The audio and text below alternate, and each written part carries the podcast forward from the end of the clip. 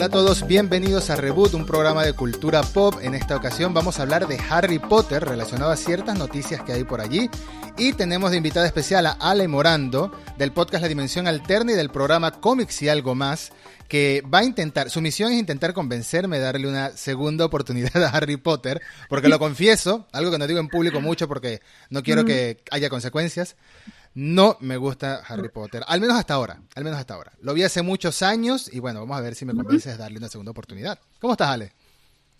Yo muy bien, muchísimas gracias por la invitación, Eduardo. La verdad Ah. me da muchísimo gusto estar por acá.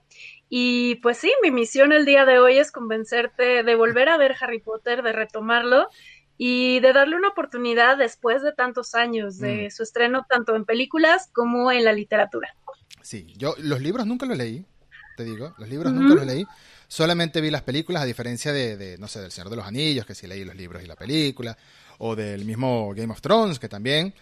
Pero Harry Potter no me enganchó. Lo vi en su estreno, Mm. y aunque para el momento de que se estrenó la primera película, yo tenía 14 años, 13 años, es el año 2001, si no me equivoco. No me terminó de enganchar, lo sentí desde siempre muy infantil y yo sé que a medida que pasan las películas va avanzando la trama, se va oscureciendo un poquito. De hecho, la única que recuerdo con, con de verdad con una gran sensación es la tercera, la de Alfonso Cuarón, pero sé que la criticaron mucho porque era muy distinta al resto de películas, entonces no sé si el hecho de que fuera distinto es lo que me gustó. Pues de hecho es la mejor. eh, Yo siento que todas las películas eh, que se hicieron de Harry Potter, la de Alfonso Cuarón le aportó muchísimo a la franquicia, no solo por, eh, por el orgullo mexicano de decir es un mexicano el que la dirigió, un ganador del Oscar ahora, sino también por, eh, por todos esos pequeños detalles eh, que le fue aportando no solo a los personajes, eh, el hecho de que es de las pocas veces que los vemos fuera de su uniforme de Hogwarts, con ropa un poco más casual, eh, detalles eh, haciendo homenaje a, a tradiciones mexicanas. Por ejemplo, hay una escena en la dulcería Honeydukes donde puedes ver calaveritas de dulce, Ah, como las que usamos aquí en Día de Muertos. Y también el hecho de que la trama y el tema que abordó, que fue El prisionero de Azkaban, que es el tercer libro de la franquicia, mm, pues es uno de los libros eh, que me parecen mucho más emocionantes, eh, que empieza a abordar temas un poquito ya más profundos en cuanto a los personajes, sobre todo al personaje de Harry cuando conoce a Sirius Black. Entonces creo que de las tres, de todas las películas y de los libros, creo que son mis favoritos, es El prisionero de Azkaban. Sí, es que es muy buena película. Siento que las recuerdo, porque no las he vuelto a ver desde, su, desde el momento que la vi en el cine, hace tantos años ya, pero recuerdo que se notaba como un antes y un después con el prisionero de Azkaban. Antes eran mucho Sí. más los niños en la escuela, después, no solo en el prisionero, sino después ya eran más conflictos más, más maduros, cuando el villano incluso siempre fue el mismo, siempre ha sido, siempre hay un gran villano en toda la, en toda la franquicia de películas, sin contar. Fantastic Beast, claro, sin contar Animales Fantásticos, estamos hablando de Harry Potter como tal, que esa es otra, Animales Fantásticos fue como mi momento de, bueno, vamos a volver a tratar de meterme en este mundo, ¿no? Como, si, como si a alguien no le gustara Star Wars, Dios lo perdone, y se tratara de meter en ese mundo con The Mandalorian, sería válido también. Vamos a ver. Ah, sí, Cono- es válido, es válido. Este tipo de productos nuevos, como el Mandalorian, pues sí, hicieron eh, que, que gente que a lo mejor no le había dado una oportunidad a la saga de Star Wars Sí, eh, pudiera, pudiera adentrarse y conocer de, eh, algunos personajes. Y para los que somos fans de toda la vida, pues nos ofrece esta oportunidad de tener contenido nuevo, Claro. personajes nuevos, situaciones este, que alguna vez quisimos ver en las nuevas trilogías que se estrenaron recientemente. Y siento que con Harry Potter intentaron hacerlo eh, con animales fantásticos, pero ahí eh, creo que sí perdió un poquito del, del estilo que venían manejando en las otras películas. sí. Y por querer hacerlo tan diferente, no conectó tanto con los fans. No Yo que soy Potterhead así gruesísimo y me encanta Harry Potter desde los libros, las películas. De hecho, cuando tuve la oportunidad de viajar a Londres por un viaje de trabajo, lo primero que hice fue ir a la a King's Cross. Una amiga me llevó y me dijo, bueno, te dejo aquí en nueve y tres cuartos, diviértete. Hay una tienda enorme, gigantesca de cosas de Harry Potter. Te puedes tomar una foto en, en exactamente la, la estación nueve y tres cuartos, porque Mm. sí está. Y para alguien que es súper fan, pues imagínate, ¿no? Estar eh, visitando sus lugares. También tuve la oportunidad de de recorrer algunas zonas de Londres donde filmaron eh, varias de las películas, como el Millennium Bridge para, me parece que fue la sexta película, la primera de Deadly Hallows. Sí. Y, y era increíble así de, ¡ay, aquí filmaron, qué padre! Tomé un tour de Jack el Destripador, completamente fuera del tema de Harry Potter, pero hay una zona de ese tour que te lleva por un área de Whitechapel que usaron para filmar las escenas del Nocturnally ah. de las películas. Entonces yo, era así de, ay, este lugar como que me parece muy familiar, como que ya lo he visto, ya lo he visto, y yo así de, ¡Ah! es de Harry Potter. Entonces feliz sacando fotos, ¿no? Eso. Entonces yo creo que, que sí, este, habemos fans muy fans. Hay personas que a raíz de Animales Fantásticos, pues quisieron regresar a mm. Harry Potter y desgraciadamente la película no conectó. Y también hay que, hay que mencionarlo, desgraciadamente eh, su autora, J.K. Rowling, mm. pues ha hecho declaraciones demasiado polémicas y que no le han ayudado eh, con el fandom, porque se, empieza, se empezó a meter en temas, eh, pues es su opinión y la señora tiene todo el derecho de opinar lo que quiera, pero sí hizo unos comentarios súper ofensivos, sobre todo para personas trans, que a mí se me hace horrible y no lo, realmente no lo apoyo pero el hecho de que ella haya sus comentarios, haga esos comentarios no me hace eh, de querer dejar por completo la saga Harry Potter. Claro. O sea, sí, separé un poquito lo que hace el autor contra lo que es para mí el significó para mí todo esto. Yo empecé a leer Harry Potter cuando con el primer libro cuando salió y aunque sí originalmente pues es una una franquicia que empezó pues dirigida a los niños, mm. porque sí es un tono un poquito infantil y todo, y no es eh, pues no es algo que ya que no hayamos visto, o sea, ya, ya ha habido literatura mágica y de fantasía desde Úrsula Le Guin, este, también toda la parte de fantasía que tenemos con C.S. Lewis, con J.R.R. Tolkien, pero esta estaba específicamente diseñada o creada más para los niños. Sí. Y tuvo, tuvo algo que debemos tomar todos en cuenta, te guste o no Harry Potter, es que sí creó un fenómeno en el cual los niños volvieron a leer. Mm, leer se volvió cool nuevamente. Eso es cierto. O sea, ya no era así como, ay, te gusta leer, ay, qué nerd eres. Ay, no, no. Realmente, o sea, no era un libro que, que leías escondidas o que, que sean, ay, ¿te gusta Harry Potter? Ay, sino al contrario, era, ay, qué padre, ¿te gusta Harry Potter? A ver, vamos a, vamos a platicarlo. Y también fue un libro que poco a poco, boca en boca, se fue recomendando y todo. De hecho, yo llegué a Harry Potter por una recomendación de unos amigos, así de, ay, a ti que te gusta la literatura fantástica, te gusta leer sobre criaturas fantásticas, vampiros, dragones, todo, te va a gustar. Ah. Está un poco para niños, pero te va a gustar. Y sí, o sea, a mí me atrapó desde el primer libro. Y, y, yo era de las que iba a la librería así el día que salía el estreno del libro a hacer fila para comprarlo. Ah. esa, esa, esa, clase de, experiencia es bastante, es bastante única, ¿no? Cuando pasa con algo que te guste mucho, sea un juego, un libro, una película en estreno o un concierto incluso. Esa, esa experiencia de tanto tiempo esperándolo y ir a hacer la fila y contar los minutos hasta que abran esa puerta y empiece, empiecen a recibir tu dinero, porque al final lo que vas a darte a darles el dinero, ¿no? Y haces fila para dar dinero y que te entreguen tu objetito preciado. Lo que decías de Animales Fantástico es bastante cierto sobre todo, no solo por la polémica que hay alrededor de JK Rowling, que es cierto que hay mucha gente que no logra eh, dependiendo del caso, ¿no? Dependiendo de casos muy puntuales.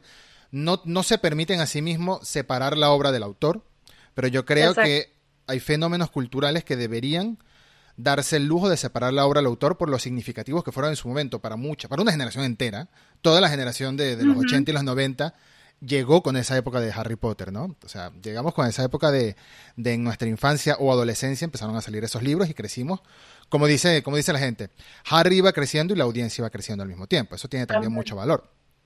El tema con Animales Fantásticos es que es, aunque obviamente J.K. Rowling escribió todos los libros de Harry Potter, J.K. Rowling está haciendo las películas directamente. Ella misma está escribiendo los guiones de, los, de, los, de, los, de las películas y está toda la polémica también de Johnny Depp, que es otro tema. Hay mucho, hay muchas polémicas alrededor de eso.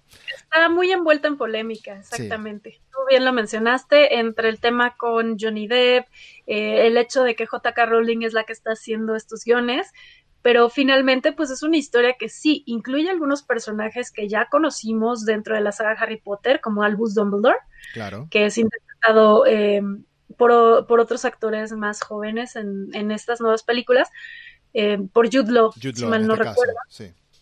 Así es, pero realmente eh, pues no es una historia tan cautivadora como es esta historia de, del niño que vivió, ¿no? Que es, mm. que es el mismo Harry. Y también algo que siento que contribuyó a que esto se convirtiera en un fenómeno, además de lo que te mencionaba de que los libros de Harry Potter pues empezaron a hacer que la gente leyera, sobre todo los niños, que era que era algo así impresionante, o sea, a mí me tocó escuchar anécdotas de primos, sobrinos, así de, ah, ya tienes el libro, yo ya lo quiero leer, préstamelo, ¿dónde lo compraste? Cuando antes, eh, esos mismos sobrinos, si yo les decía, oye, leí tal cómic, tal cosa, ay, aburrido, leer, qué flojera, un libro, ay, no, gracias. Y Harry Potter cambió eso y le abrió paso también a todo este fenómeno de novelas de joven adulto que más adelante pues eh, dio, dio pie a cosas como Twilight, eh, también a los Juegos del Hambre, mm. a Maze Runner, a todos estos libros de jóvenes adultos que más adelante se adaptaron al cine y tienen sus propias sagas cinematográficas. Sean buenas, sean malas, le gustan a la gente o no, inició como este fenómeno de hacer no solo que la gente leyera, sino también abrirle paso a esta literatura de adulto joven dentro del cine. Sí. Crear, Entonces yo creo que eso, es algo que tiene mucho valor para una saga. Muy pocas franquicias y sagas se pueden dar el lujo de decir eso o de haber logrado algo así. Tiene mucho mérito y creó una tendencia, exactamente. Sean, hayan sido buenas o hayan sido malas como Divergente, perdón. Eh, creó, una tendencia. Twilight también. Twilight también. Pobre, pobre, Robert Pattinson. Twilight también. Em, creó una tendencia del joven héroe que tiene su evolución, tiene su camino. Animales Fantásticos fue mi segundo intento, por así decirlo, de volver a entrar en esta franquicia y no, no lo logró, porque aunque sé que Edith Redmayne es un actor genial que se transforma y todo, no puedo con el personaje, no lo soporto. No soporto para nada. No, no, conecta contigo. No, con, no, no soporto para nada. conmigo. De hecho, la segunda película de Animales Fantásticos, he de confesar que me aburrió mucho. Estuve a punto de dormirme. Y aunque tuviera a Jude Law como, como Albus Dumbledore, que estuviera este Johnny Depp eh, como Grindelwald, o sea, no, no acabó de, conectar conmigo. Y, al principio cuando la, anunciaron, pues sí me emocioné un poco, porque finalmente es como este spin-off, ¿no? Este extra que me dan. Pero siento que tal vez la ejecución no fue la mejor y pues finalmente el público de Harry Potter, como bien mencionaste, pues ya, ya crecimos. Entonces sí esperamos como otras cosas, ¿no? Tampoco es que nos quieran volver a contar la historia de Harry o tal vez eh, se encuentra pues esta, esta obra de teatro, la de Cursed Child, ya es cuando ellos ya son adultos y todo, pero no es algo que, por ejemplo, Cursed Child, a mí no me gustaría verla en cine, yo me quedo con, con el, libro que viene, el guion de teatro, y sí me gustaría ver la obra de teatro en algún momento, mm. pero no es algo que yo así me superurja o exija, y en el caso de Animales Fantásticos, pues viene sí de un libro que como complemento escribió J.K. Rowling y que tienes así como el paquete de los libros de Hogwarts. Está Quidditch a través de los años, está Animales Fantásticos y en algún momento también sacó las historias de Beetle el Bardo, que son estas historias que te hablan sobre las reliquias de la muerte y te dan como esta idea y que en algún momento pues a Hermione se la obsequia este libro Dumbledore lo sacaron al libro físico y se me hacía como un complemento padre decir, ah, mira, tengo los libros de Hogwarts, qué bonito. Pero no como para ser la base de una nueva franquicia. Tal vez esté ahí, lo que pasa es que también Warner Brothers, que tiene los derechos cinematográficos del personaje y todo eso, pues sí quiso sacarle más jugo, ¿no? Decir, bueno, ya tuvimos las, las ocho películas, ya terminó aquí, ¿ahora qué? Mm, ¿De mm. dónde vamos a sacarle más jugo a esta franquicia que tenemos aquí, no? Porque me imagino que los derechos no han de haber sido nada baratos. No, no han de haber sido nada baratos. Y a mi parecer, eh, es, una, es un tema de franquicias, es un tema de licencias. Y, Warner, igual que pasa en las películas de DC, que también son de Warner, eh, tiene ahí dos posibles gallinas de los huevos de oro que no ha terminado de, de, saber qué hacer con ellas, porque con DC tiene buenos productos, tenemos Wonder Woman, tenemos Aquaman, tenemos Joker, que aunque sea muy distinta, sigue siendo muy exitosa. Em, digo distinta al resto de géneros superhéroes como tal, pues, otra cosa completamente aparte. Pero Harry Potter lo tiene ahí como, ¿qué hacemos con esto? ¿Qué hacemos con esto? Y por eso surgió el tema de la noticia que la siguen desmintiendo. Tengo entendido que la siguen desmintiendo la noticia de que va a haber una serie que se desarrolla en el, en el universo de Harry Potter. Pero aparentemente, según rumores de esos rumores que uno no sabe si creer o no, aparentemente desmiente Warner la serie es porque todavía hay un tema de contrato con Legendary Pictures o con alguna otra distribuidora hasta el año que viene. Y no la van a poder anunciar hasta el año que viene. Exacto, todavía se mantiene como un rumor esta parte de que va a haber una serie televisiva de Harry Potter, hay mucha especulación en caso de que sí se realizara de qué personajes aparecerían, qué historias les gustaría conocer a los fans.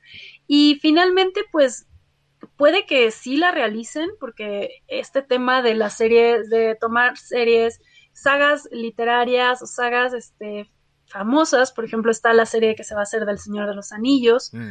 eh, y, y, arma, y hacer como una serie televisiva, pues está en boga. Entonces no dudo que Warner en algún momento lo haya pensado así de, hmm, mm. ¿y si hago una serie de televisión de Harry Potter? Porque están viendo el éxito que tuvo, por ejemplo, Mandalorian, que, están teniendo las series ahora del MCU con WandaVision. Mm. Entonces, quieren aprovechar tal vez esas historias y personajes, pero el punto es, ¿será otro Animales Fantásticos? ¿Será un flop? A lo mejor, esperemos que no. O sea, yo como fan, fan, fan, te lo digo, espero que no. Aunque sí, sí estaría interesante, por ejemplo, conocer más la historia de Hogwarts yéndonos al pasado. Y siento que esas historias podrían ser interesantes. Eso es lo bonito de, esta clase de franquicias que se desarrollan en un mundo completo que tiene mucho pasado. Por ejemplo, en, El Señor de los Anillos, la historia concluye en El Señor de los Anillos. Concluye en El Retorno del Rey. ¿Retorno del Rey? Sí, Return of the King. es que estaba pensando en inglés, hice la traducción al momento. En el Retorno del Rey concluye todo lo que es la Tierra Media, pero hay mucho para atrás que es donde se va a desarrollar la serie, por ejemplo. Y estamos hablando de que ahorita es la competencia de que todo el mundo quiere su propio Netflix, bueno, desde hace varios años ya. y mientras Netflix tiene su Witcher y sus montones de producciones en animación, de videojuegos y de otras franquicias, tenemos por otro lado a Disney con, bueno, su catálogo enorme Warner qué va a hacer con su HBO Max, que llega este año a, Europa y a Latinoamérica, tiene que tener, tiene que tener algo, y el Snyder Cut nada más no puede ser. Entonces, necesitan expandir y Harry Potter está ahí, está ahí pidiendo atención. Mm. Uno sabe que Harry Potter todavía es muy exitoso, todavía, incluso con Animales Fantásticos o no. Uno lo sabe porque yo hace unos años fui para, para Universal Studios Orlando y yo digo, ojalá yo hubiese sido un fan de Harry Potter, porque el parque temático estaba increíble, estaba increíble todo. yo muero, muero, de ganas de ir. No, es increíble. Es, uno de los lugares que muero de ganas de ir, además de Galaxy Edge en ah, Disney. Ah. Quiero ir a ese parque de Harry Potter, quiero vivir esa experiencia de entrar al castillo de Hogwarts, de ver a los dragones, de tomarme una cerveza de mantequilla. Sí. realmente sí, sí me gusta esa parte. O sea, la parte del merchandising yo creo que la han manejado bien con los parques temáticos, con figuras, tú por todos lados encuentras así figuritas de acción desde Funcos hasta otras marcas, em, peluches, loncheras, juegos de cartas, qué sé yo. O sea, sí hay, hay un videojuego en desarrollo también. O sea, eso, eso te dice que, que, hay público para, para el. O sea, hay, público, interesando, pidiendo contenido, pidiendo contenido. Pero no sé si Animales Fantásticos es lo que estén pidiendo. Pero un spin-off. Probablemente sí, probablemente sí les pasa como a ti, que, que trataste de regresar a este universo a través de este contenido nuevo mm. que, y no te acabó de convencer. Eh, realmente, por ejemplo, en el caso de las películas, yo sí fui de las que las fui a ver al cine varias veces, que las compró en DVD, que las tiene en Blu-ray, porque son cosas que disfruto ver y son películas que a lo mejor sí iniciaron un poco infantiles, si quieres decirlo así, como un poco edulcoradas, pero que tienen mensajes que creo que resuenan todavía y valen mucho la pena. El valor de la amistad, mm. la valentía, el, el, unirte con tus amigos y hasta a veces con los que no son tus amigos para un bien común. Siento que son valores este, que, que todavía resuenan y que son que son algo que, que le puedes transmitir a las nuevas generaciones. Mm. Entonces, siento que esa parte sí vale mucho la pena regresar a ver Harry Potter con, con, esos ojos de decir, oye, voy a ver qué, qué valores me aporta, qué cosas bonitas eh, te puede enseñar, y no por, no por decir que todo sea color de rosa en ese mundo fantástico, ¿no? Y que nuestro mundo va a ser igual, no, pero puedes aprender de ello. Por ejemplo, en la primera película, pues sí te enseñan mucho ese, ese valor de la amistad, ¿no? Mm. Cuando están cuando están, por ejemplo, dándole los puntos a la casa Gryffindor y que dice, que van, que van mencionando, ¿no? A, cada uno así de por, por su, su gran valor eh, frente al peligro, pues está Ron Weasley, ¿no? Eh, por su intelecto y por ayudar a esto eh, Hermione Granger y a Neville Longbottom, que es como el, pues el, si quieres, el outsider de ese grupito en específico, porque se burlaban de él y todo es el que más puntos le dan porque él es el que se enfrentó a sus propios amigos para tratar de, de, salvarlos, ¿no? De apoyarlos, de decir, no, no, no vayan, no, por favor. Y toma más valor a veces enfrentar a tus propios amigos que a un enemigo, ¿no? Entonces, todo ese tipo de, de mensajes que te van que te van manejando tanto los libros como las películas, creo que es el valor más grande que te pueden dejar. No solo este fenómeno que te digo de que la gente volvió a leer gracias a Harry Potter, o que las películas ganaron lo que quieras en taquilla, o que las dirigió eh, eh, desde Alfonso Cuarón, también estuvo, este, si, más no si mal no recuerdo, la primera la dirigió Chris Columbus. Sí, eh, Columbus dirigió las dos primeras. Y John Williams hizo la música de las tres primeras música de John Williams, que también es hermosa y que son leitmotivs que, que te acompañan por siempre. O sea, créeme que en cualquier lado estoy escuchando así la musiquita de Harry Potter, es como algo bonito, ¿no? A veces hasta lo, pongo el soundtrack mientras estoy trabajando porque me parece como muy relajante.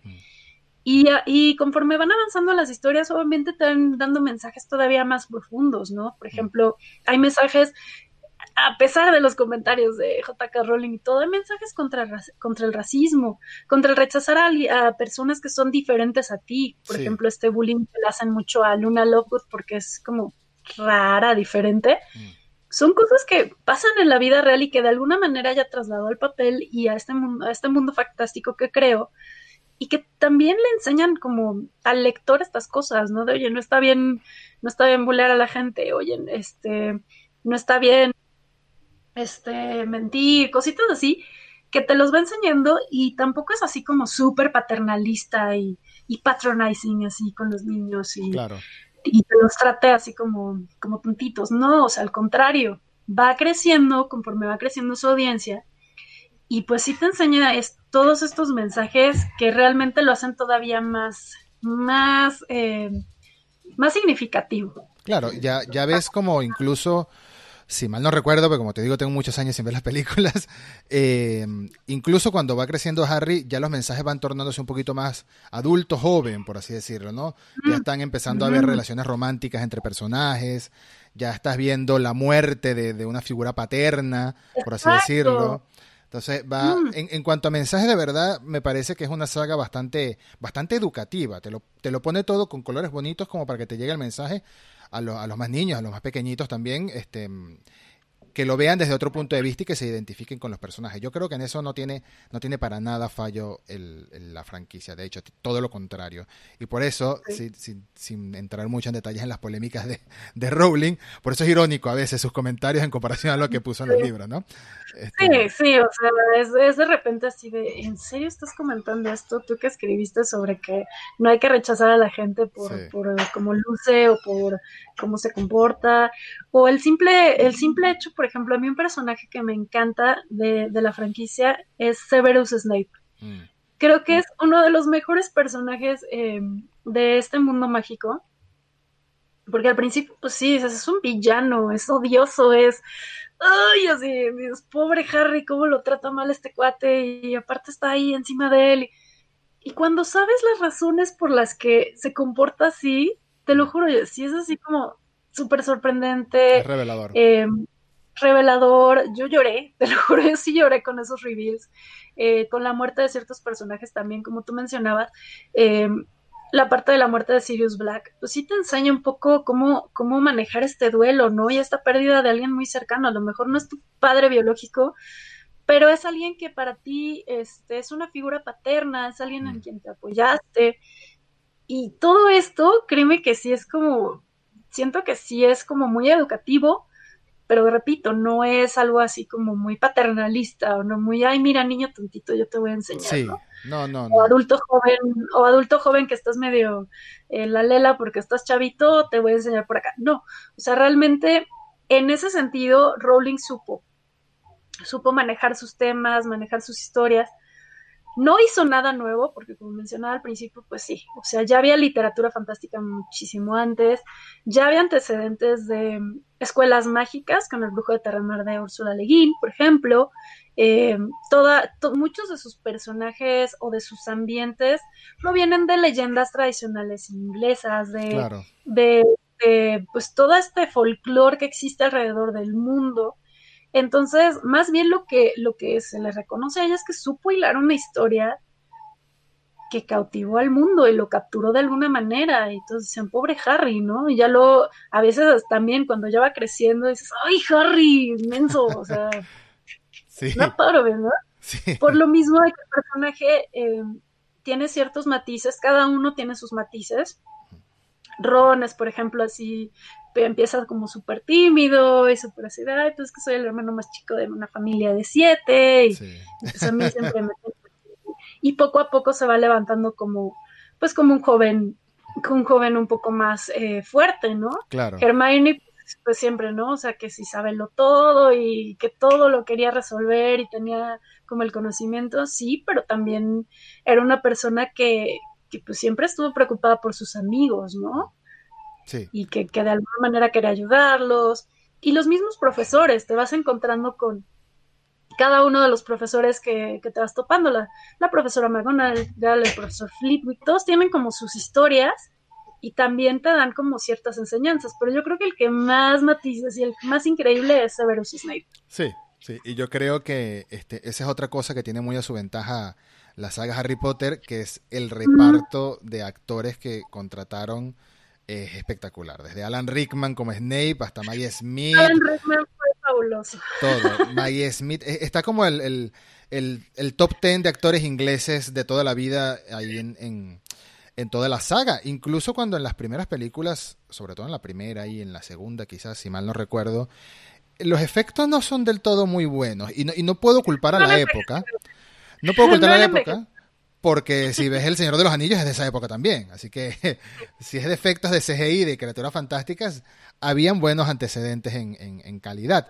Pero no eran tan buenos los efectos, pero por supuesto, a medida que avanzan las películas, sí recuerdo que se van poniendo muchísimo mejores. Muchísimo mejores. Yo sé que podría este, tener mucho más a gusto volver a la saga empezando desde la, desde la 4, desde la 3. O haciendo un 3, 6, 7 y 7 segunda parte, ¿no? Algo así. Ándale. Pero no es la idea. Sí, puedes no, no, o sea, ahí, depende eh, de gustos. Yo sí soy de, verlas en orden, pero también puedes saltearlas y realmente no es algo que necesites tampoco así saber completamente toda la historia del pieza, de, de pieza, cabeza, derecha al revés sí necesitas contexto a lo mejor para algunas cosillas y todo, y porque sí es una historia que continúa, pero finalmente sí puedes agarrarlas en el orden que tú quieras y del humor que estés, a lo mejor andas como con un humor un poco más, este, eh, tranquilo, bueno, ondita, ah, pues vamos a ver, este, la primera, que es más como, más dulce, más, más fantasiosa, ¿no? Eh, la segunda que... Necesito algo que me ponga de buen humor. Ándale, sí, necesito algo así, algo feel good, porque finalmente la primera película, pues sí te deja con esa sensación feel good que, ok, está esta amenaza que es Voldemort, trató de matar a Harry, Harry ya no tiene a sus papás, pero encontró su lugar en el mundo, ¿no? Encontró este, un lugar donde, donde pertenece, donde, tiene una pequeña familia que encontró con, sus amigos, con Dumbledore, con Hagrid, con Ron, Hermione, todo su grupo de los Gryffindor, pero también este no es, no te deja así como, ay, pues ya, ya sí, ya venció el malo, qué bueno. Y en las demás, eh, te digo, vas, a, vas adquiriendo otras cosas, vas aprendiendo, por ejemplo, el, el prisionero de Azkaban, pues sí tienes ya más esa sensación de peligro, de chin, que, y este Sirius Black, ¿qué onda? Y, y qué le va a hacer a Harry, por dónde, y todo. Mm. Y conforme avanzan las demás, pues sí, te vas encontrando momentos más sombríos y todo. pero también tiene sus momentos divertidos y graciosos. Entonces, como que saben balancear esta parte de, de comedia con, con, cosas un poco más serias. Por ejemplo, en, en, en la del príncipe mestizo, sí hay muchos temas como un poco más este, sombríos, ¿no? Oscuros. Conocemos eh, ya un poco más a Snape, sabemos un poco sus motivaciones, qué lo mueve, y, y también encuentras personajes que desde el principio te caen gordos y no los soportas y ya no puedes con ellos, como, no sé, por ejemplo, Malfoy es un, es un personaje que no soporto así, o incluso sí, el personaje de Cedric Diggory, interpretado por este Pattinson, es así como de, ¡ay, este es el de complejo de héroe, que todo, todo se cree mucho, no sé! Pero finalmente, o por ejemplo, a mí el personaje de Cho Chang, desde los libros hasta las películas, es así como de, ¡ay, niña! Ya, no, te soporto, no, puedo contigo. Malfoy. Malfoy me pareció una muy buena contraparte a Harry Potter. Claro, y aparte, pues, eh, como bien dices, el casting de las películas sí fue mm. como muy, muy acertado, ¿no? Mm. Tanto desde los personajes infantiles y principales, que son Daniel Radcliffe, este, Rupert Green, como Ron, Emma Watson, hasta los personajes eh, adultos, ¿no? Por ejemplo, Richard Griffith como el tío Vernon, es increíble. Lo odias, pero a la vez dices, qué buena actuación de este cuate, porque es así es en el libro, o sea, así te lo imaginas de, de odioso, de que maltrata a Harry Potter, a Fiona Shaw como la tía Petunia, Robbie Coltrane como Hagrid, que es así todo ternurita y todo lindo, o sea, realmente se hicieron un súper buen trabajo con, con toda esta parte del casting. Tom Felton como Draco Malfoy es increíble y yo no me imagino a nadie más mm. interpretando a este personaje. Y el padre también. El padre también. Ajá. Sí, no, no, no, no. o sea, se me olvidó el nombre del actor del padre, pero el... Es, es Isaacs. Según Isaac, Jason, Isaac. Jason Isaac, sí. Lo, recuerdo por Star Trek Discovery. Sí, sí, sí. sí, Jason Isaac como, como el padre de Malfoy es también increíble porque los dos actores le imprimen ese como pues sí, esa arrogancia que tienen los Malfoy, ese rechazo, tú no eres un sangre sucia, tú, tú, no eres de sangre pura, tú, tú, no eres de la nobleza de los brujos, entonces, ay, fuchi, ¿no? y, y todo este tipo de cosas que, que, te dan las películas, entre el buen casting, los buenos directores que seleccionaron, la banda sonora con este John Williams, los mismos diseños de producción y todo. O sea, mm. te lo juro que yo sí me asombré mucho cuando vi Hogwarts por primera vez, así ya en pantalla. Porque una cosa es lo que tú te imaginas, que la imaginación de una persona pues no tiene límites y cuando eres lector pues sí te puedes imaginar las cosas increíbles y todo pero a veces es bonito verlo también ya trasladado como a la pantalla grande, ¿no? Sí. Y sí, los efectos de las primeras películas, pues tal vez no envejecieron muy bien, sobre todo el que más recuerdo que se ve rarísimo, pues es el troll, cuando la, escena del troll de la primera, que sí se ve demasiado CGI. Pero quitando eso, de todos modos es una película que, que disfrutas, que te, que te deja ese sentimiento así como de buenondez, de feel good.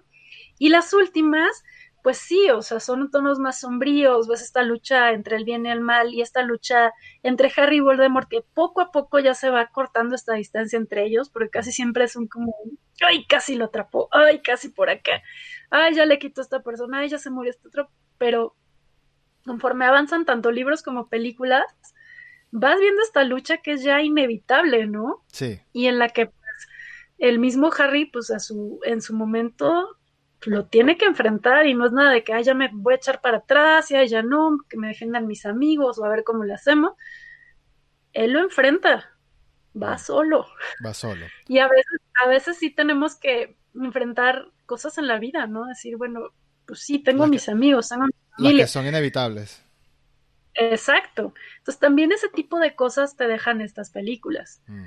Y ok, a lo mejor pues sí, hay, hay una, el bien triunfa sobre el mal, pero aún así, o sea, sí, sí te dejan como, como estas lecciones y estas enseñanzas que de alguna u otra manera tanto te pueden hacer un día así bonito como te pueden poner a reflexionar y pues tampoco es así de que veas las películas de nuevo y ya te vuelvas súper fan y quieras tener todo de Harry Potter.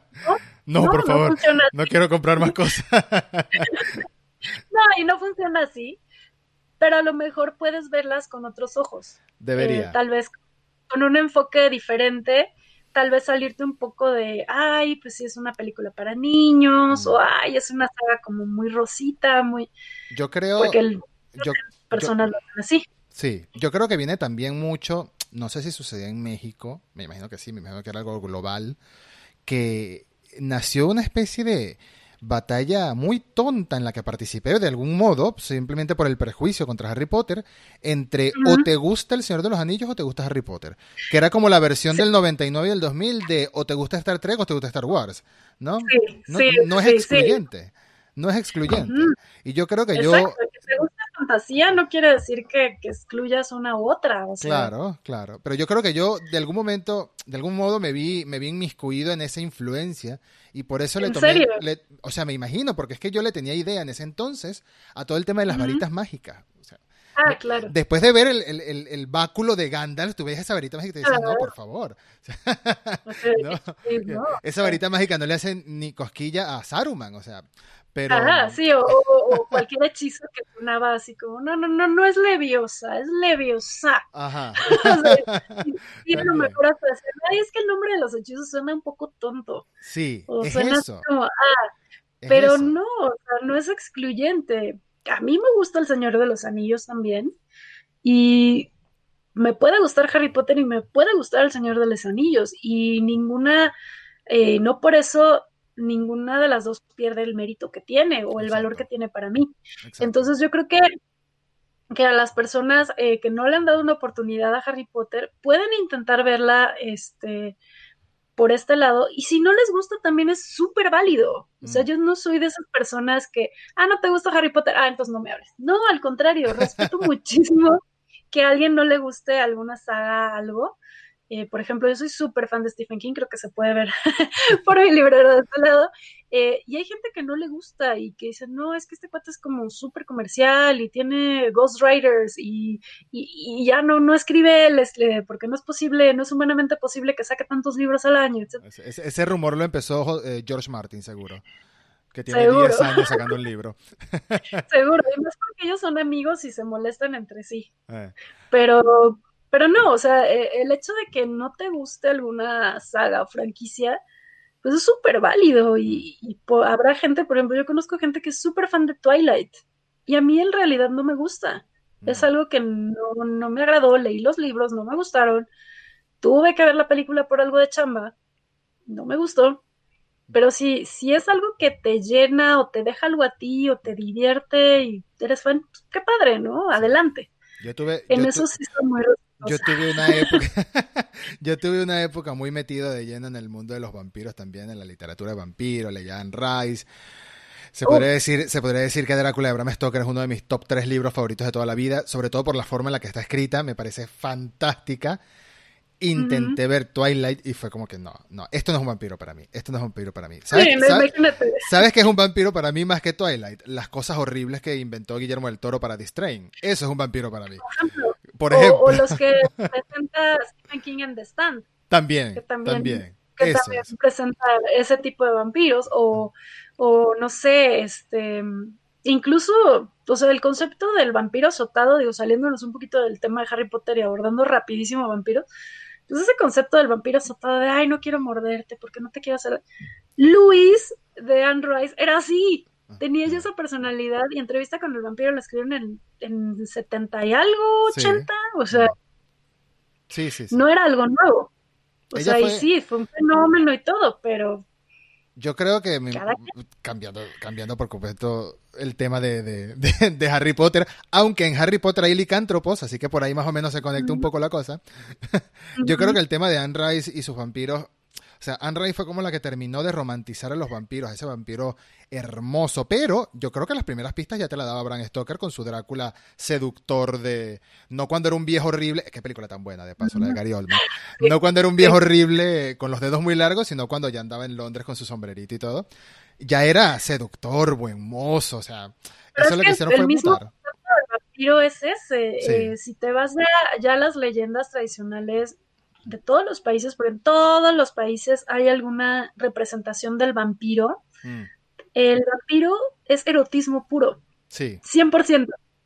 Es erotismo. Y sí, Anne Rice terminó como de de darle este toque más eh, de romanticismo, incluso la, la, tachaban así de no, es que, es que la relación entre Luis y Lestat es medio homosexual y tal, y no, no va por ahí, o sea, el erotismo es el erotismo, punto. Mm. No ves si eres heterosexual, homosexual, gay, no gay, o sea, entonces es un concepto que ya viene desde, desde la misma construcción en leyenda del, del personaje, como, del vampiro como tal. Del vampiro como tal, sí porque viene, viene de las leyendas de los súcubos, de los íncubos, de estos seres mm. que llegaban por la noche y te atacaban y te robaban tu energía, ya sea tu sangre o, ya tu energía sexual, o sea, viene desde ahí. Sí. Y sí, o sea, en algún momento, pues Sunrise lo romantizó, ha continuado, hemos tenido afortunadamente muchos, este, mucha literatura, películas, este, incluso hasta videojuegos y todo eso de vampiros, pero pues sí, la, parte de Twilight como que rompió un poquito, ¿no? Se fue del límite. Rompió. Me rompió, porque sabe que los vampiros brillan en el sol como con diamantina. este, ok, ¿no? Y, también, o sea, no, y se entiende, o sea, la, la, la autora de, de Twilight, eh, ella es mormona. Entonces, por cuestiones de sus mismas creencias, eh, por eso eh, le bajó dos rayitas o más al, al concepto del vampiro erotizado. Mm, por eso, eh, por eso eh, Bella y Edward no, no, tienen nada que ver hasta que se casan. ah, ahí sí se vale, antes no, ¿no? Pero es mucho... No sabía eso, no sabía eso. Sí, justo, justo este... A mí me regalaron los libros sabiendo que me gusta la literatura de vampiros. Mm. Ay, esto te va a gustar, es de vampiros. Y te lo juro, yo sí los super odié, así, cañón. Entonces me puse a estudiar así de a ver por qué los odio tanto, ¿no? O sea, no puede ser que sea nada más. Eso me recuerda, eso me recuerda un tiempo hace muchos años cuando una tía me dijo, ay, a ti te gusta el rock, te regaló este, y me regaló cuatro CDs de Nickelback, y yo fue como que. Ajá. ¿Por qué? Ajá, te entiendo. Sí, no, y me puse a analizar por qué, ¿no? Y los porqués de, de, de por qué le habían dado en la torre al mito del vampiro clásico, mm. tradicional. Entonces ya cuando supe todo esto fue así como, ah, ok, va mm. por aquí. Y pues sí, o sea, habrá quien le encante Twilight y sea como su vida y su super fan. ¡Qué padre! O sea, realmente, si algo te apasiona y te gusta y te llena, mm. qué padre. Pero es como bien. A mí no me gusta. Es como bien dijiste hace. Es como bien dijiste hace algunos minutos que todo tiene que ver también con lo que inició en parte de Harry Potter, que es jóvenes heroicos que van llevando una aventura y cada uno, cada uno a su estilo, ¿no? O sea, son historias completamente distintas, pero al mismo tiempo tienen la misma esencia. Y me has hecho reflexionar en que tengo que darle una oportunidad a Harry Potter, sobre todo por la edad, ¿no? sobre todo por la edad, hoy en día no juzgo una película, no juzgo un libro, un cómic, un juego, nada, como cuando tenía 14 o 15 años. Hoy en día uno ah, piensa, hoy en día uno piensa en directores, ¿no? Hoy en día uno piensa, ah, mira, ese es el estilo de Cuarón, ah, estos son los colores que usa Nolan o Snyder, o sea, hoy en día uno piensa muy distinto y estoy seguro que le voy a encontrar muchas cosas eh, diferentes y mejores y, más atractivas, que, que, es algo que suelo hacer todo el tiempo. De hecho, yo soy muy de rever sagas que me gustan. Todos los años veo Star Wars, todos los años veo El Señor de los Anillos, todos los años veo, todos los años veo em, El Padrino, El Padrino, porque me gusta mucho la trilogía. Incluso la tercera, que no, es que no es tan buena, la veo también porque ¿para qué voy a ver uno y dos y no voy a ver tres? Eso es. Por eso es que te digo que Harry Potter tendría que empezar por la uno. No puedo irme directo a la tres. Em, pero también constantemente, cada dos años más o menos, necesitar un poquito más, veo todas las películas de Guillermo del Toro, que es básicamente mi director favorito. Y uno ve, uno encuentra cositas nuevas con cada, cada visionado, incluso sea la vez número 20 que la ves, no importa, ya, ya te sabes los diálogos de las escenas, pero aún así encuentras algo. Y se han pasado... Sí, siempre dejan algo más. Un, de repente ves un actor que a lo mejor no te has dado cuenta que sale en la película y lo conoces por otra serie, o algún sonido de fondo que dices, ah, mira aquí, o sea, a mí me pasó con las de, con, con algunas películas, por ejemplo, con Ready Player One. La vi una vez en el cine y creo que la volví a ver hace, hace unos meses, pero no completa, así como por cachitos. y de repente es así, ¡Ah! ahí se oye un TIE Fighter, ¡ah! ¡Qué padre! se oye un TIE Fighter, cositas así. Oh, dígame esa película que es Easter Egg, la película, se llama, básicamente. Exacto. o luego te encuentras con, con cositas, como te decía, este, igual y tienes ganas de verla porque es una película que para ti es como tu refugio, tu filgo. Nosotros, por ejemplo, en Navidad vemos siempre Star Wars. Es así como, vamos a empezar y empezamos episodio 4, 5, 6, luego 1, 2 y 3 y ya, ya en últimas las 7, 8 y 9, ¿no? Pero es algo que hacemos, o en Año Nuevo vemos El Señor de los Anillos, ah, porque es también como, como una tradición, como algo bonito. O a veces este, simplemente quieres alejarte un poquito del día a día, eh, pensar en otra cosa, relajarte, reírte, qué sé yo, te refugias en esa película, sea un, no sé, sea un Harry Potter o sea The Shining, qué sé yo, o sea, es algo, que, te deja, que te hace feliz, que te apasiona. Sí, estoy, estoy, completamente de acuerdo. Hay mucha gente que dice que no debes volver a ver tus películas favoritas de la infancia después de adulto porque quizás le pierdas el cariño, le, te pierden la magia. Por ejemplo, yo volví a ver las Tortugas Ninja en estos días, hace poco, la del 1990, y lo que fue pura nostalgia, no perdió la magia nada. Que ahora, me, ahora consideré que los trajes eran más horribles, sí, es verdad. Pero aún así fue pura nostalgia y alegría. Y yo creo que pasa también todo lo contrario. A veces deberías volver a ver una película que no te gustó en un momento de tu vida, quizás te guste la segunda vez, quizás la juzgue, quizás la viste en un mal momento, ¿sabes? Quizás la viste en un mal momento. Yo eh, no voy a tener más prejuicios con las varitas mágicas, lo prometo. no, pues mira, te digo, cada quien, o sea, a lo mejor sí, sí sonaba como muy, muy infantil la comparación de, de, de, lo que encuentras en El Señor de los Anillos, pero también, por ejemplo, si te vas a fantasías como contemporáneas de esa época que era El Señor de los Anillos y toda la saga de, de C.S. Lewis, mm. de la bruja, eh, de la bruja eh, y el ropero y todo eso, son contemporáneos, pero las historias son con fantasía completamente diferente. Y cada uno tiene su público. O sea, las crónicas de Narnia finalmente son, sí, a lo mejor un poco más, este, pues dirigidas a un público un poco más joven, más infantil. Y, y obviamente las obras de Tolkien sí son un poquito más pesadas de leer, son un poco más complejas, pero son contemporáneas. Y una no le quita a la otra. Sí, sí, tiene, tiene, o sea, tienes toda la razón. Tienes por ejemplo, en Narnia, pues tienes magia un poco más, este, como la de Harry Potter, un poco más sencilla, hechizos y varitas y todo. Y acá en, eh, en El Señor de los Anillos, pues la historia es un poco más visceral, es un poco más, este, más lucha, más todo. Bueno, que si te pones a leer ya el Silmarillion y eso, pues ya te metes más en. Ya ahí te metes en, en la religión. Ajá, exacto, ahí ya, viene el rollo de, religión, que a mí te voy a decir, sincera, a mí me costó mucho trabajo leerlo. Me tenía que estar regresando a cada rato. Porque es un libro muy denso. Fulano, fulano, hijo de Mengano, no sé. ¿Quién? Ah, ok. Pero encontramos un canal en YouTube eh, de, un, de un cuate que se llama Kai, que te explica muy padre todo, toda esta parte del Señor de los Anillos. Te va explicando así las eras, te va explicando eh, de dónde provienen eh, algunos personajes, eh, qué es lo que pasó antes. Mm. Entonces es increíble porque así como que, ah, ok, ya era esto. Y es un poquito más fácil de digerir. Entonces yo creo que también es bueno eh, buscarle estas opciones, ya sé que te digo, veas las películas, veas los libros, incluso hasta hay fanfics que están súper divertidos. Ese es otro mundo. Porque esta parte, este es otro mundo, o sea, es un fenómeno que, que ha existido desde hace mucho tiempo y lo hay de muchísimas sagas, o sea, hay de fanfic de Harry Potter, hay fanfic de del Señor de los Anillos, hay fanfic de Twilight, hay fanfic de hasta de cómics, de, de, Star Wars, de, lo que sea. Star Wars, lo que quieras. Mm. Entonces también a veces los fanfics son divertidos y son como, como un complemento padre y es como ver este amor y esta pasión que tienen, que tienen los fans hasta, ciertas sagas, ¿no? Claro. Que creciste con ellas. Yo, por ejemplo, crecí con Star Wars, también me tocó crecer un poco con Harry Potter y todo esto.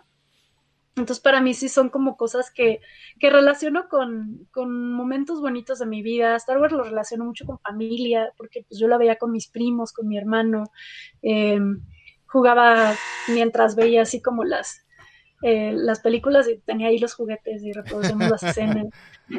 Entonces sí es como, le aporta ese extra, ¿no? Aparte de que te guste algo, mm. el hecho de que haya significado algo para ti en tu vida mientras creciste o, o a lo mejor hizo conocieras al amor de tu vida, qué sé yo. O sea, en mi caso, pues Star, Wars es eso. Es muchas cosas. Es muchas cosas. y la también. Ah, las sagas que más nos gustan, este crean hasta comunidad, nos permiten conocer gente, nos permiten mm. hacer amigos. Siempre, dígame, dígame, hoy en día con las redes sociales es, obviamente mucho más rápido, más instantáneo todo. Pero hace años, hace años, yo soy muy amante del anime también. Hace años era meterse en foros, meterse en foros y estar atento al día siguiente a la respuesta que te dejaban. Y eran conversaciones que se podían hacer en cinco minutos en WhatsApp, se trasladaban a un mes de post en foros pero era esa necesidad de compartir algo, ¿no? De compartir, de buscar este, otra opinión, de buscar sencillamente, quizás en la vida real no conocías tantas personas que compartieran tus gustos exactos, pues en internet sí, ese, ese es parte de... Sí, a lo mejor no era, no era algo tan, tan común o tan bien visto. O tan obsesivo como puede ser uno. Ah, sí, o, por ejemplo, en el caso de Harry Potter, pues ya no era como un estigma que te gustara Harry Potter, ¿no? Así de, claro. ay, y a lo mejor con otras sagas, no es que fuera un estigma, pero sí era más criticado, ¿no? Porque no era tan común. Claro. Entonces siento que también eso, eso logró Harry Potter, como abrir estas puertas para decir, ah, pues mira, yo soy fan de esta saga y que no fueras tan, tan criticado, sea la que sea, te digo, hasta Twilight que a mí no me gusta, pues tiene su fandom y hay foros y hay fanfics y hay páginas incluso, hay una que me da mucha risa que se llama My Life is Twilight, que son eh, chicas que incorporan cosas de Twilight como a su vida diaria. Ok. ok, es tu gusto y qué padre, ¿no? Es muy creativo. Ajá, a veces unas son así como muy descabelladas o muy graciosas. Por ejemplo, me acuerdo perfecto de una que dice, es que hice rodar a mi novio en la nieve para que estuviera frío cuando me besara como si fuera Eduardo. Ah, bueno. pobre, pobre chico, pero ahí está el amor. Tan, tan buena onda, exacto, que amoroso que hace eso por su novia, ¿no? Ah. Entonces, ese tipo de cosas que dices, oye, hay esta comunidad, hay este sentimiento de pertenencia. Sentimiento que muchos buscamos desde, desde chicos, ¿no? Como que es algo que siempre buscas desde niño, tener tu grupo de amigos, pertenecer. Y pues es, es, eso, que tienes como este, este punto de partida y punto de conversación de, oye, ¿leíste el nuevo libro de Harry Potter? Ah, mira, sí, a mí me gustó esto, ah, a mí me gustó esto. O, ah, ya viste la nueva película de Star Wars, ay, episodio 9, la odié, no, sí me gustó. Es, es eso, te abre esos puntos de conversación y esta comunidad tanto cercana mm. con tus amigos, tu familia, tu círculo un poco más, más este, cercano, desgraciadamente ahorita con la pandemia a lo mejor no se puede mucho, pero así, y con gente que a lo mejor conoces a distancia, vía redes sociales o como decías en un foro, y te va, te va formando este, este sentimiento de pertenencia, de comunidad, de compartir, y que es algo increíble, que ya luego hasta deriva en proyectos como decíamos los fanfics, o ay, pues hay este cuate con su canal de El Señor de los Anillos, o a lo mejor va a haber alguien que tenga su canal de Harry Potter y te tenga todo el lore de Harry Potter. Son ese tipo de cosas eh, que te dejan estas sagas, no solo Harry Potter, sino todas las demás que existen. todas las que apasionan, sí. O hasta, te armas un podcast con dos amigos que viven en distintos lados del mundo, puro para hablar de un tema en común, que un podcast es una excusa perfecta justamente para hacer esto que estamos haciendo, reunirnos y hablar en común y disfrutarlo y bueno, si alguien lo escucha, que, que, lo, disfrute con nosotros. Eh, es bastante... Se vale, o sea, si no gusta, Eh, es algo, es lo más bonito de estas sagas de, de, ficción y de fantasía y de todo lo que es la cultura pop. Si hay algo que yo le diría al Eduardo de 14 años, al igual que le digo a cualquier persona de hoy en día o cualquier persona de antes, las cosas no son excluyentes. No te dejes llevar por esas tendencias de o te gusta uno o te gusta la otra. Esto no es política, esto no es fútbol, esto es entretenimiento 100%. No te tiene que gustar o Star Wars o Star Trek, no te tiene que gustar o El Señor de los Anillos o Harry Potter, u hoy en día que es o eres de Marvel o es de DC, ¿no? Me puede, me puede gustar Superman, me puede gustar Spider-Man. ¿Qué tiene de malo, no? ¿Qué tiene de malo? No tiene que haber esa necesidad de competencia de decir que lo tuyo es mejor que lo del otro. Sí, exacto, o de, o de dividir el fandom, ¿no? Mm. Habrá, habrá fandoms que así a lo mejor se han dividido por cosas que salen en una película que no gustó, una trama, un director, este, etcétera, pero finalmente eh, el hecho de que te guste algo, como bien dices, no, es excluyente de que no te guste esta cosa. A mí me gusta mucho Star Wars y disfruté las nuevas películas de Star Trek. Yo tampoco es que tenga este mi traje de Capitán Kirk nada, más bien sí tengo más cosas de Star Wars, pero no, no es algo que dijera, ay no, porque es Star Trek y va en contra de Star Wars, no. No tiene sentido. No, no tiene sentido. Hay, fotos de Mark Hamill con William Shatner abrazándose, o sea, qué mejor que eso. Exacto, se contestan entre ellos en Twitter y se echan carrilla juntos, entonces no tiene por qué ser divisivo ni como bien mencionas, o sea, excluyente del uno del otro. Ah, si te gusta algo, pues puede que te guste esta otra cosa. O sea, te digo, a mí Harry Potter llegó porque me gusta mucho la literatura fantástica, me gusta mucho leer desde muy niña. Y pues me dijeron, ah, mira, esto te puede gustar. Como pasó con Twilight, me lo dieron porque me, me gusta la literatura de vampiros, no me gustó, válido. Era como que un intento pero fue el intento, ¿no? Decir, ay, a ver, vamos a ver de, qué va, ¿no? Igual y sí está padre, igual y no. O sea, yo sí soy de las que no me dejo llevar tanto por, por lo que va diciendo la crítica, incluso cuando, cuando sale una película nueva, una serie o algo, trato de no dejarme llevar por lo que dice la crítica, incluso evito leer reseñas, cosas, porque, porque quiero llegar como con mi blank, así, mi mente en blanco así, a ver, vamos a ver. Y ya de ahí ya, ok, esto sí me gustó, esto no, esto me parece valioso, esto no, y no dejarme llevar porque digan, ay, es que está malísima, ay, es que está increíble. No, a ver, o sea, vamos a verlo y ya, y respetando que cada quien tiene sus gustos y opiniones y puntos de vista. Te aseguro que si no fuera por trabajo, yo ni trailers viera. O sea, por ejemplo, trailer, primer tráiler de la serie de Ahsoka Tano. ¿Para qué lo voy a ver? Si yo sé que me va, si que la voy a querer ver. Si el tráiler es para convencerme de que la vea, no, no hace falta. Yo voy a ver la serie de tal. Pero obviamente lo voy a tener que ver por trabajo y porque me va a matar el hype.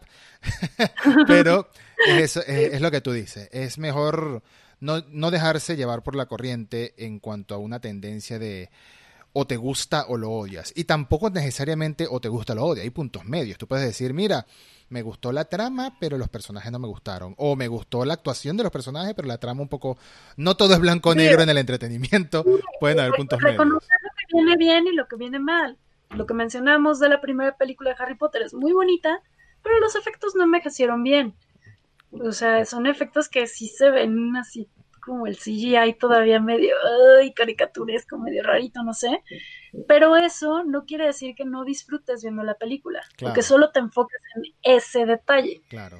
Entonces, con eso puedes ir dándole oportunidades a muchas cosas. Y habrá cosas que sí te gustan, habrá cosas que no, pero el chiste es ese, darle como ese, ese chance, ¿no? Y esa oportunidad. Me dijiste que te leíste todos los libros de Twilight. Yo solo pude con la primera película. Esa, esa sí no le voy a dar otra oportunidad. Sí, sí solo la primera me regalaron, me regalaron el paquete de los cuatro. Un fin de semana largo me fui de vacaciones, no tenía nada que hacer. Y dije, a ver, vamos a leerlos, a ver qué tal.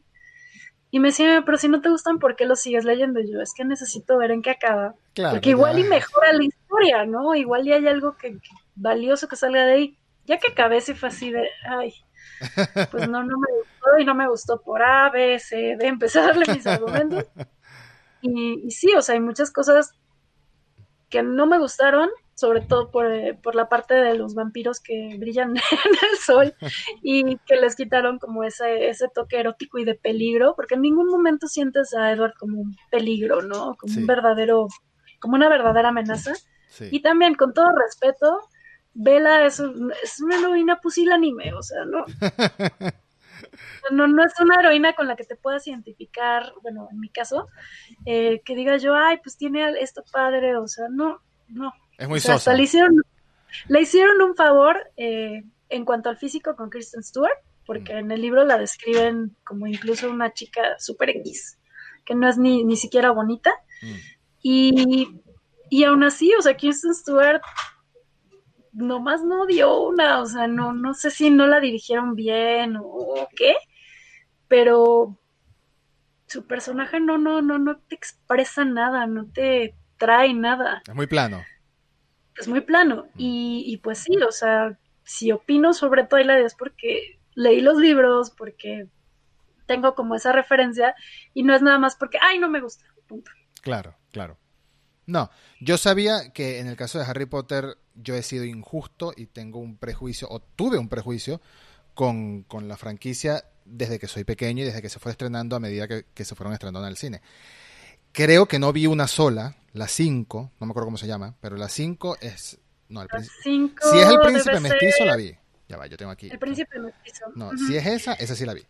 Pero hay una de ellas que no vi. La 5 es la Orden del Fénix. La 6 es el príncipe mestizo. Ah, bueno. La 5 fue la que no vi. No la vi. Entonces me, salté directo a la siguiente. Y sé que las dos últimas las vi en el cine y las disfruté bastante, pero es porque eran otro tipo de película completamente. otro tipo de película.